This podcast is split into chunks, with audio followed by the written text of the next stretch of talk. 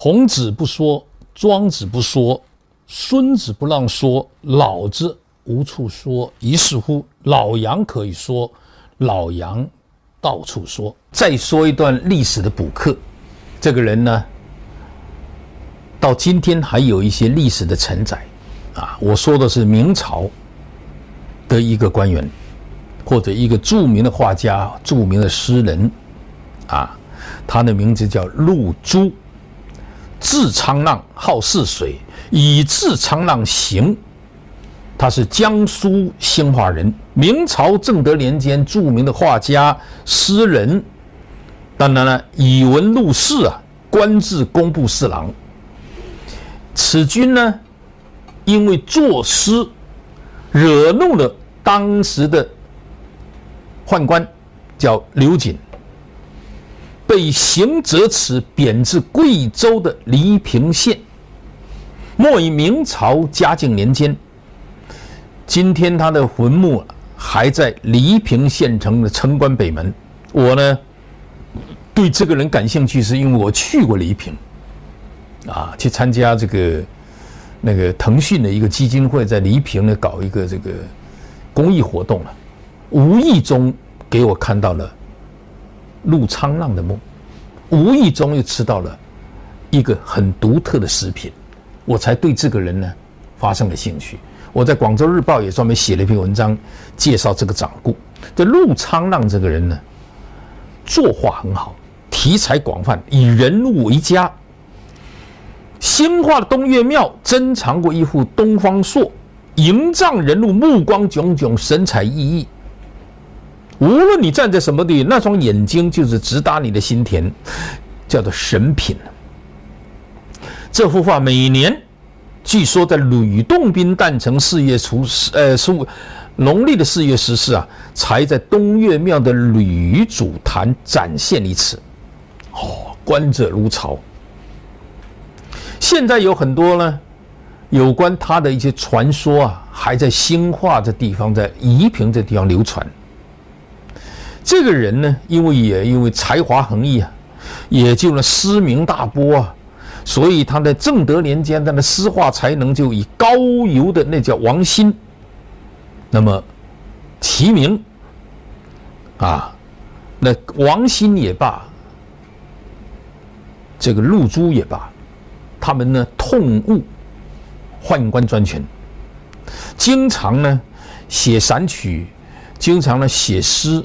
甚至作画来讥讽时政，鞭笞宦官，名噪天下，啊，这就是那个年代的公知吧，公共知识分子，啊，这个时候那时候呢，留下了很多这样的东西。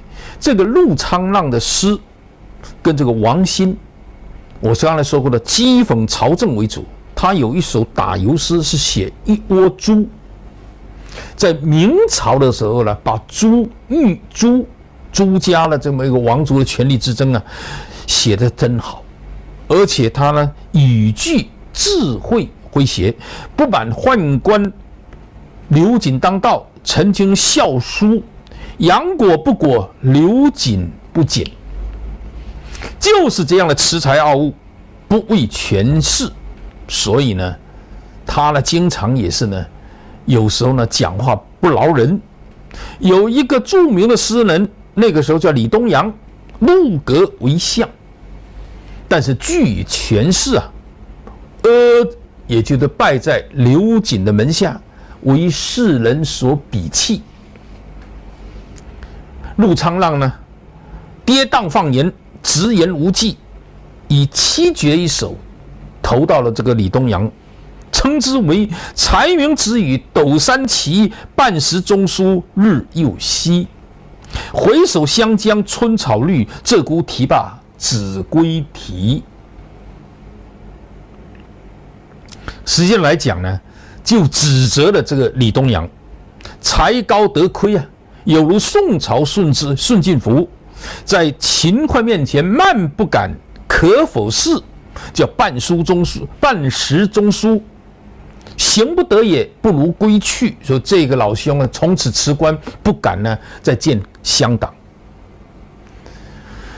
今天的黎平的府记、府志啊，曾经有过这个记载。黎平的地方啊，我真的是推荐大家去一下。黎平的侗宅、地文乡啊，这几年不知道怎么样，它的原生态的一些记录啊，在这个美国有华裔女作家了，在那待了一个礼拜了，然后在《国家地理》杂志写了一篇文章，那个地方成了很多人，尤其是大老板。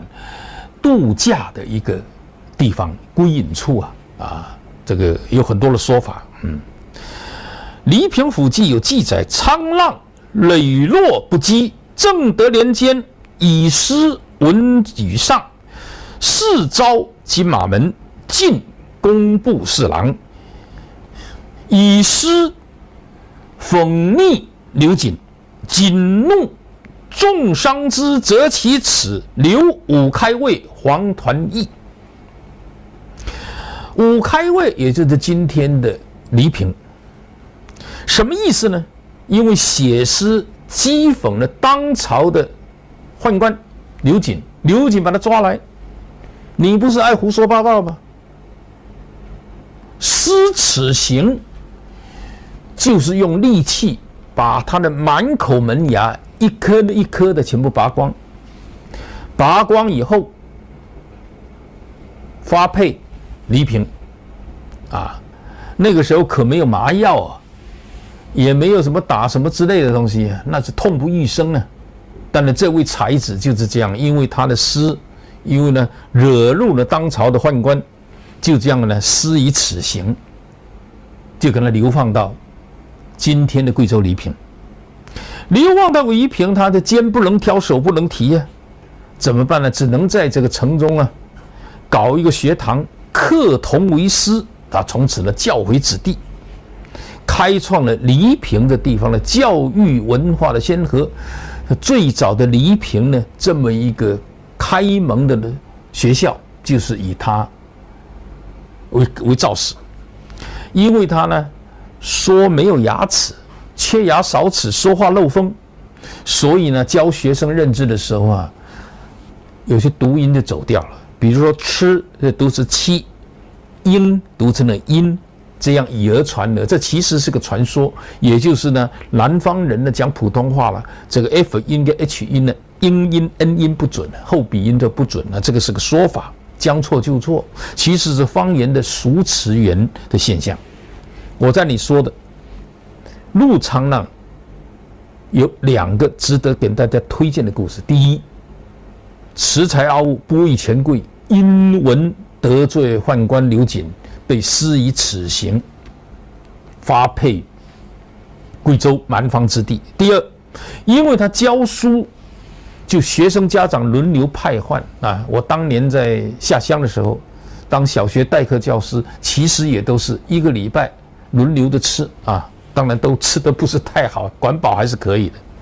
每一个学生供养一天，因为呢缺牙，吃饭很困难。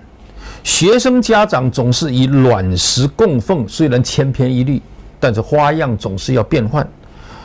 其中有一个姓顾的人家，因为黎平那个地方很多都是在朱元璋时期啊，一个这个卫所啊，这个。军事上的这个防务啊，很多人到今天讲的都是南京话，就跟青海的舟曲差不多。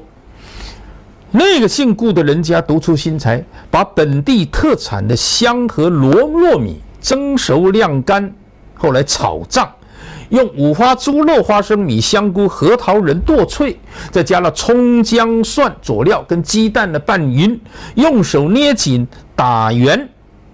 如核桃大小，蒸熟揭盖时候的芳香四溢啊，很容易消化，也很容易咀嚼，也呢对身体的滋补还是有益的。这个陆先生陆沧浪特别喜欢吃，这个事情就流传开了。到了今天，黎平还有这一味特色菜，这个特色菜叫做沧浪丸子。沧浪丸子到今天还在。啊，这是黎平的特色菜。好了，我在这里面呢，跟大家分享这个陆沧浪和沧浪丸子的故事啊，其实有三点感受。第一，历朝历代的读书人，恃才傲物啊！这种恃才傲物啊，目空一切啊，讥讽时政啊，啊，甚至呢不屑视大人而藐之啊，在哪一个朝代都是属于当政者的负面排列。还有一点，有人情味的读书人，包括政治人物，真的很难做到善始善终。第一，他也没办法闭嘴；第二，他要讲真话。讲真话，你就要承受该承受的那些东西来。所以，你要有充分的思想准备。第二，陆沧浪、陆朱虽然是才高八斗啊，学富五车啊。以文入仕，啊，做到了工部侍郎也很不简单呢、但是因言蛊惑，但是你别看他，他没求饶，他没屈膝，他没有屈服，宁可把满口的牙被人家一颗一颗的用什么东西把它挖出来，但是他没有求一声饶，有没有很痛我不知道。他没有失去一个读书人最基本的气节。宁可流放，宁可丢冠，宁可折牙，但是没有见到他有任何屈从屈服的记录。第三，沧浪丸子呢，能够到今天还是黎平这地方一个特色菜，就说明贵州的老百姓好人居多，尽管地处蛮荒啊，民风淳厚。那样一个地方，对落难的读书人还是多有怜悯体系啊。